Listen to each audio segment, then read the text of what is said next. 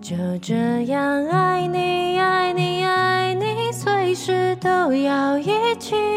我喜欢爱你，外套味道，还有你的怀里。把我们衣服纽扣虎口，那就不用分离。美好爱情，我就爱这样贴近，因为你。各位听众朋友，大家好，欢迎回到为你点歌，我是海苔熊。刚刚大家听到这首歌是陈芳语的《爱你》，你是否曾经和某一任对象有朋友圈重叠的状况呢？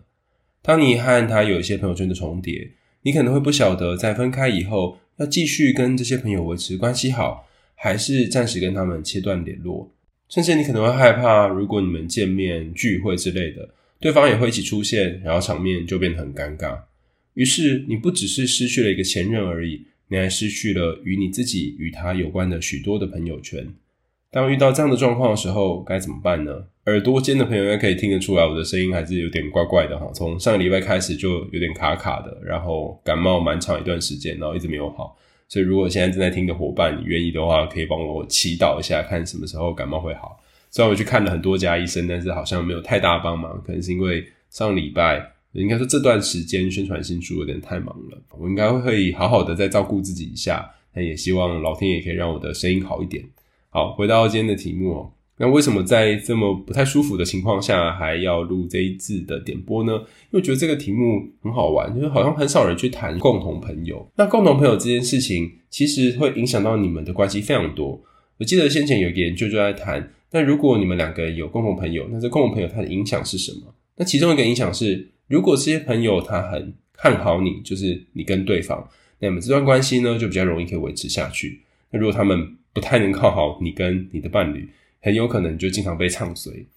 在这些研究当中，发现一个很特殊的现象是，这些朋友他们是如何得知你们感情里面的相处状况呢？有一个部分是来自于，假设他是你们的共同朋友的话，可能观察你的互动，观察你们出去玩的时候的状况。那还有一种是你转述你的男友、女友、你的伴侣的事情告诉他，所以他是透过你的眼睛、眼你的视框去看这个对象的。也就是说，如果你很讨厌你的伴侣，或者是你在互动过程当中经常有些抱怨的话，那你的朋友可能也会接收到有关于他的讯息，不一定是正面的。同样的，对方也有可能有他的一群朋友哈，那这群朋友也可能会帮他说话，因为他们的视角是从对方那里看过来。现在我们要谈的就是，如果这个对象他是共同朋友，比方说你们两个在聚会上面共同认识的人，或是原本是他的朋友，原本是你的朋友，但因为你们常常出去相处，诶，然后也渐渐熟络起来，可是后来你们因为一些原因得要分手，那再次见面不是很尴尬吗？有没有什么方法可以避免这个尴尬呢？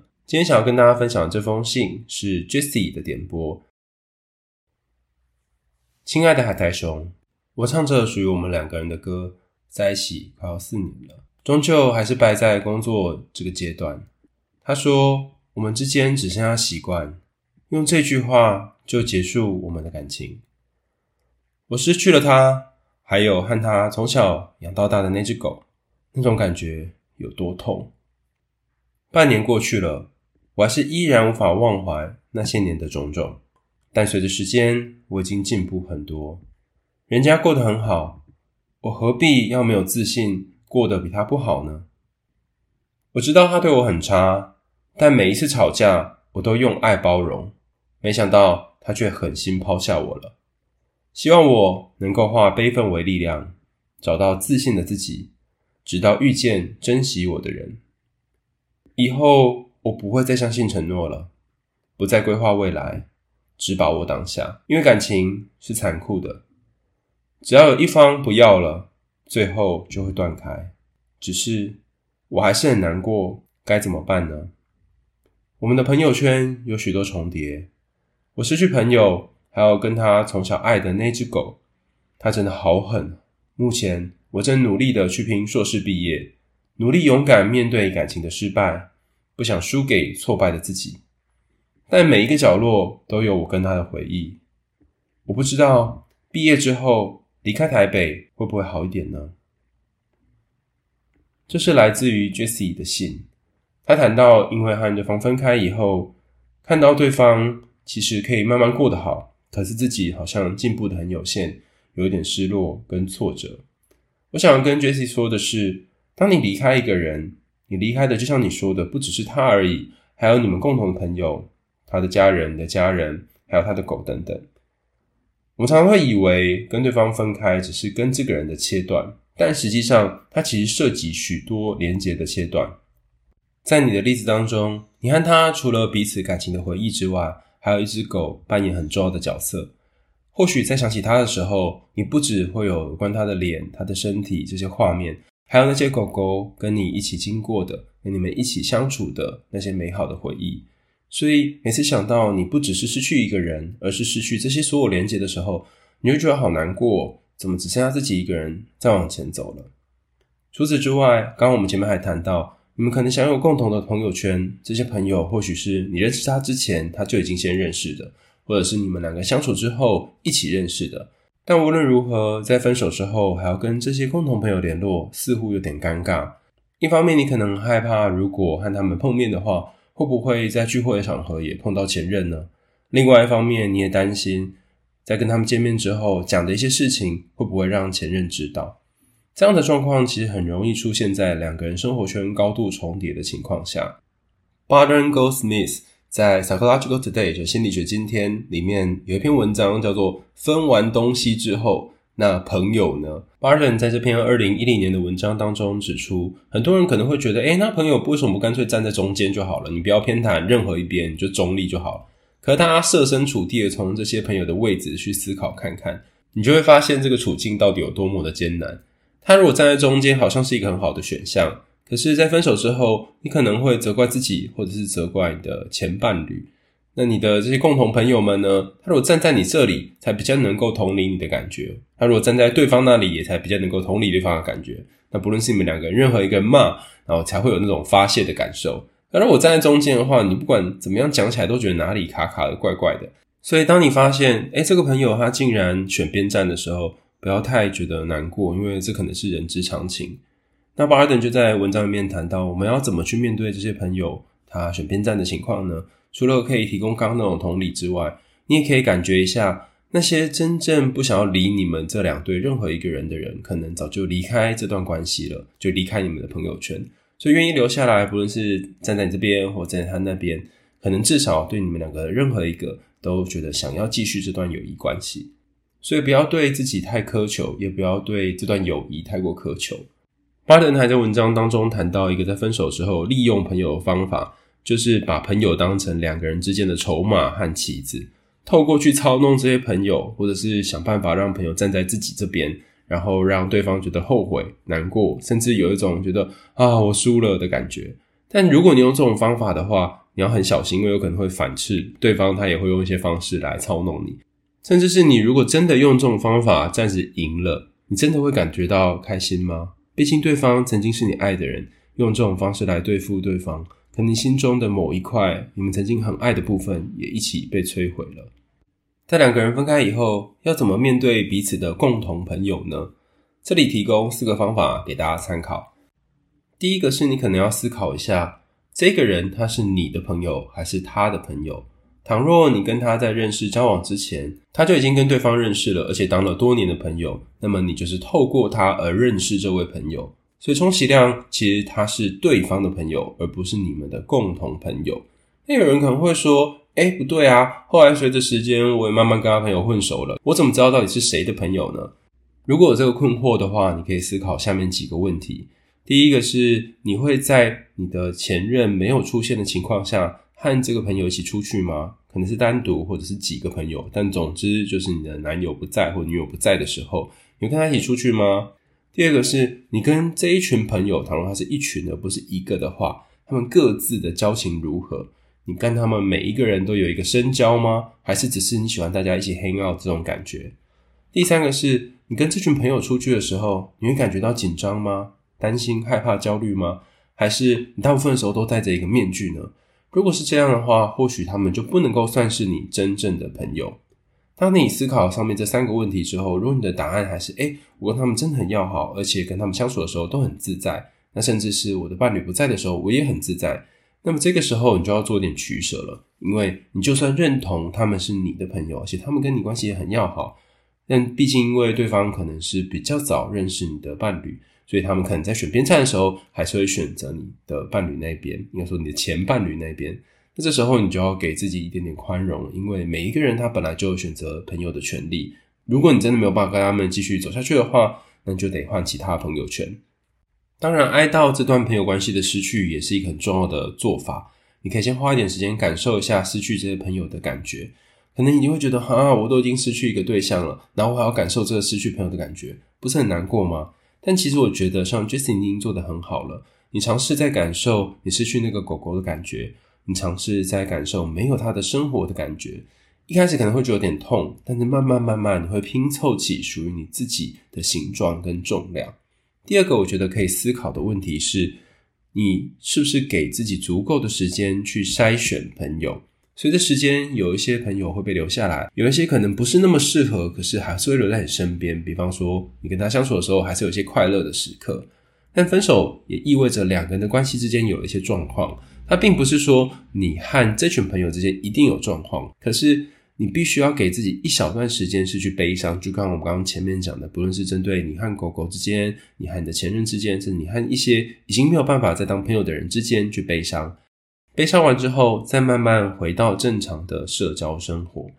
如果你想要找人诉苦，然后说说你这段失恋的时候的难过，你可以想一想，你要选择谁去赴约。如果是两个人的共同朋友。你可能需要面对的是，对方不一定会听你说话。那如果是一个完全不认识你们两个人的朋友，虽然你要花很多的时间去解释你们发生了什么事，但对方可能会站在一个比较客观的立场，甚至是他有可能就只是听你讲话。但因为不牵涉到你和他和那个前任之间的关系，所以或许这个聆听的过程会变得比较自在一些。但如果你宁可自己一个人，也不想要再回去跟那些你的前任有关的人碰面的话，那你完全有这样的权利，可以给自己一点空间，而不要因为他是你前任的一些朋友，所以就逼着自己一定要去赴约，然后参加那些你可能并不是很想要被安慰的安慰。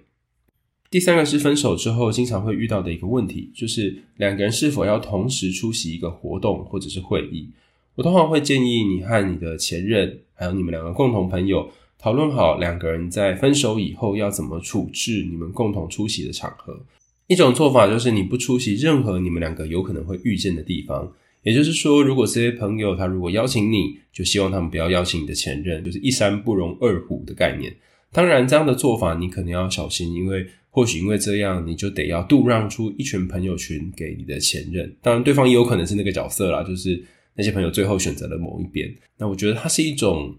很难受，但是或许会出现的牺牲。但另外一种做法呢，是如果你觉得诶，跟对方见面也没什么大不了，那我们就一起出席一个场合。可在这场合当中，你可能会不断的在意对方，甚至是你会让自己假装的好像不在意，但心里面超级在意。但我觉得这个还不是最麻烦的，最麻烦的其实是你们如果共同参加一场活动的话，那或许不只是只有你跟他在这个活动里面，还会有其他人。那对方可能会观察你和别的人的互动，那你也是一样，可能会观察他跟其他人的互动。倘若是异性恋的话，你会观察他跟其他异性的互动，然后因此可能会有点吃醋、在意，甚至你会开始自己脑补不同的剧情跟内容。那对方也可能会对你你跟别人的互动有一些感觉，那之后又来跟你找架吵之类的。所以如果你选择出席，其实等同于你选择了去面对上面这些困难和种种可能的麻烦。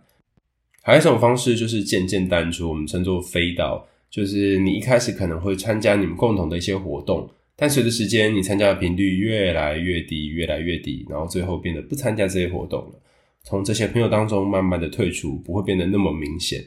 我听过一个极端的做法是，直接在分手那一天退出所有两个人共同好友的群组，也退出所有他的朋友，也就是说，那些曾经是你们两个共同朋友的人，现在都不会是你的朋友了。这个方法听起来好像非常残忍哦，可是它有个好处是，你至少就不用为了过去这些难过的事情，或是每次这边一直想、一直看着，就会想到好多好多过往的回忆。前面谈到的几个方法其实都有好有坏，没有什么是一定会保证带来好的结果，只是每一次选择，你可能要知道这付出相对应的 cost，就是代价是什么。相较于前面这些选择，我觉得有一点是弊大于利，毫无悬念做了的话，应该会得到比较悲惨的结果。这件事情就是把朋友当成传声筒。比方说，你有一些话你想跟前任说，但是你却不知道怎么开口，或是怕讲了之后两个人吵架，对方暴怒等等，所以就用传讯息的方式，甚至是传讯息给你们共同朋友的方式，请朋友去帮你当说客，或者是转达一些讯息。这种做法呢，看起来好像比较委婉，但有一个小小冒险的地方，就是你想一下哦，如果你是夹在中间这个朋友。你心里的感觉会是什么呢？会不会觉得里外不是人呢？不管你帮哪一边，好像都有点不太对。所以把对方当做传声筒这件事情，有一个风险就在于你会陷他于不义，进退两难。另外，如果从资讯传播的角度来看，你会发现透过间接的方式传播，可能造成的误差是更大的。两个人之间在讲话的时候，会有传播者跟接收者，那中间会有你们传播的途径。如果是面对面，那就是你们看对方的表情、声音、语言等等。那如果是透过线上讯息的话，就是看上面的表情符号、文字等等。但是这些过程当中都有可能有所谓的沟通误差，包含他怎么理解他自己说出来的话，还有中间有没有受到一些其他的杂讯干扰，以及最后你收到这句话的时候，你听起来的感觉是什么？如果我们今天再插另外一个当做传声筒的人的话，你会发现误差就不断的增大，因为你要先告诉一个人，然后这个人再告诉下一个人，所以这个方法其实是比较没有效率的。那怎么解决？其实你很不想要跟他直接面对面，甚至是你跟他讲话，你会觉得紧张害怕，说不出你真正内心感觉的这种困境呢？我觉得有一个方法，大家可以考虑一下，就是找一个朋友陪你一起去。那这个朋友呢，你肯定一开始就要先说好，他的目的是为了让你壮胆，或者让你可以说出一些话，而不是特别要站在某一边。那这个人就比较可以适合是你们两个人的共同朋友，主要是扮演陪伴的角色，而不是要表达讯息内容的角色，这样对方的压力也会比较小。Barton 在这篇 Psychological Today 的文章当中提到，其实当你在跟对方分手之后，去开始思考你们之间的这些共同朋友时，其实你只要花多一点心思去同理他们的处境和感觉，你们的关系就会变得比较柔软一点。尽量不要让你的朋友觉得好像你在利用他们去修复你们之间的关系，毕竟这是属于两个人关系之间的课题。当然，其他人可以帮忙或协助，但主要还是你和他要负起责任。谈完了要如何面对两个人的共同朋友，在这封信的后面也谈到一些我觉得很重要的点，在这里跟大家分享一下。第一个是，好像 Jessie 会觉得他已经知道自己的前任对自己不好了，可是还是每一次吵架都用爱、用关怀来包容，只是最后对方还是选择丢下自己。我想要说的是，如果在一段关系当中，你觉得已经有毒了，甚至是危害到你自己的身心健康。可你不断的透过某种付出，想要换回原本你们本来存在的，但随着时间消失的东西的时候，你可能要想一下，你每分每秒的付出，是不是对方有一些反应？这个反应不一定是他也一定要积极的经营这个关系，而是他能够感觉到你在这段关系里面付出。那如果没有办法感觉到的话，你有可能透过任何方式沟通或让他知道吗？如果这两件事情都没有办法达成的话，很有可能你继续维系包容对方，并不是一种爱的显现，而是一种你很害怕对方会不见，所以紧紧抓住对方，反而每分每秒都是在消耗你自己。当你就像这个蜡烛一样，不断的被消耗，不断的被消耗，你也很难在这个关系当中提供可以点燃关系的能量，你可能只会引爆这个关系而已。所以这点我觉得也可以提供给许多在关系当中不断付出的人，感觉一下。你是越做越辛苦，还是越做越平静？如果你每次做都觉得自己好像哪里还没有被填满，哪里还没有做好，那比较有可能是越做越辛苦的路线。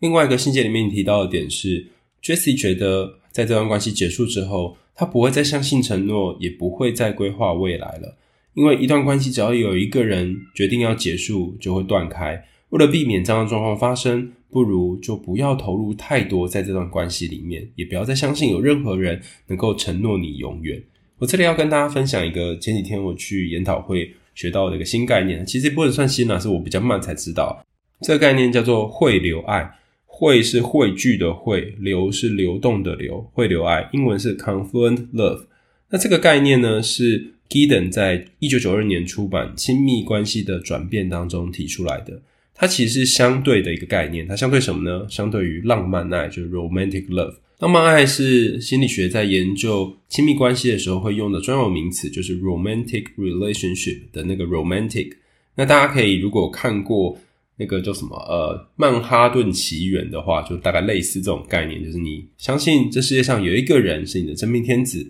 或真命天女，然后两个人相遇之后有爱的火花，就可以这样一生一世的厮守到老。那这个是浪漫爱的一个很典型的剧本。那会有爱就相对于这个概念指出，现在的幸福不代表以后会有下一段一模一样的幸福。那你跟这个人也不会就是这样放着放着，然后永远会命中注定的适合。你们会需要许多的磨合跟调整。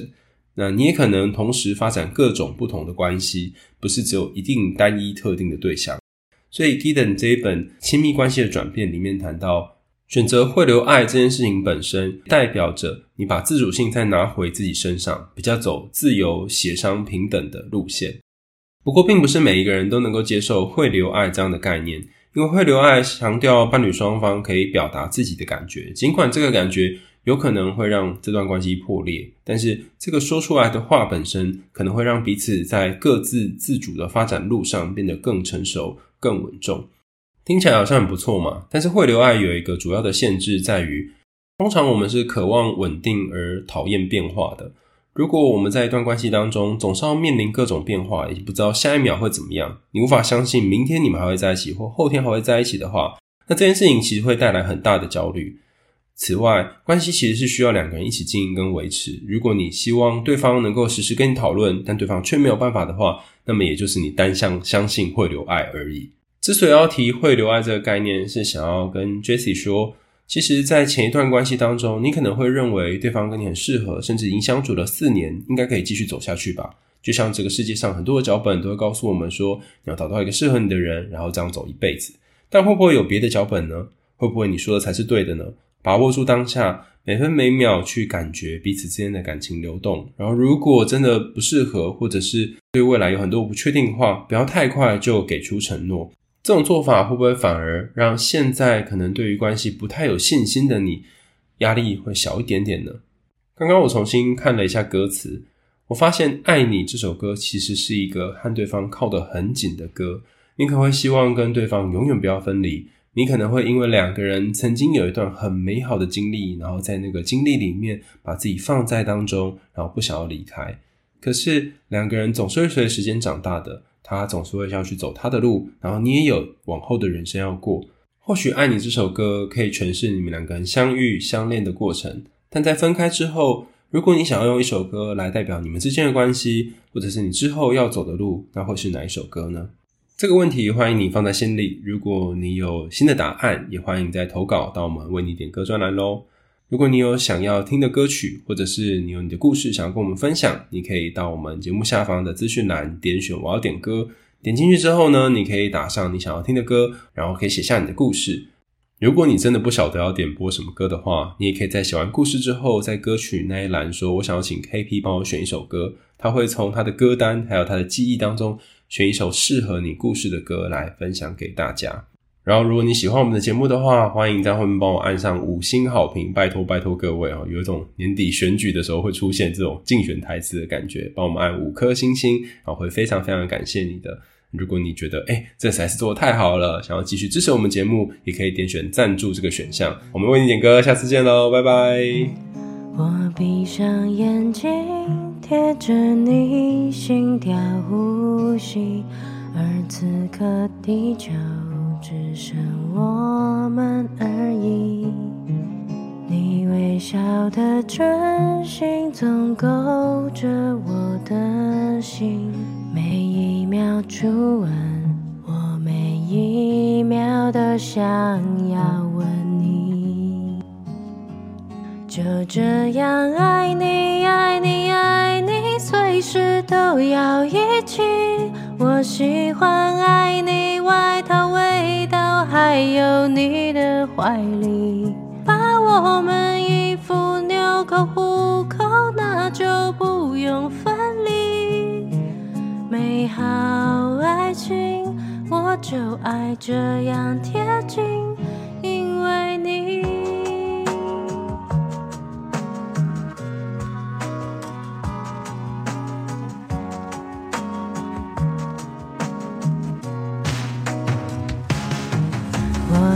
是没生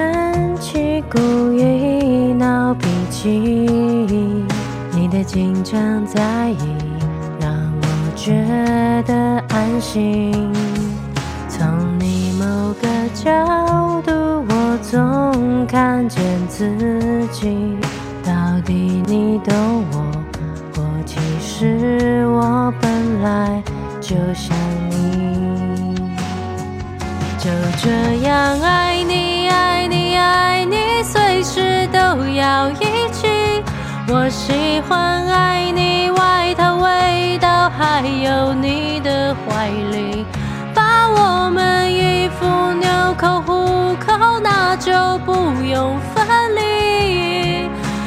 好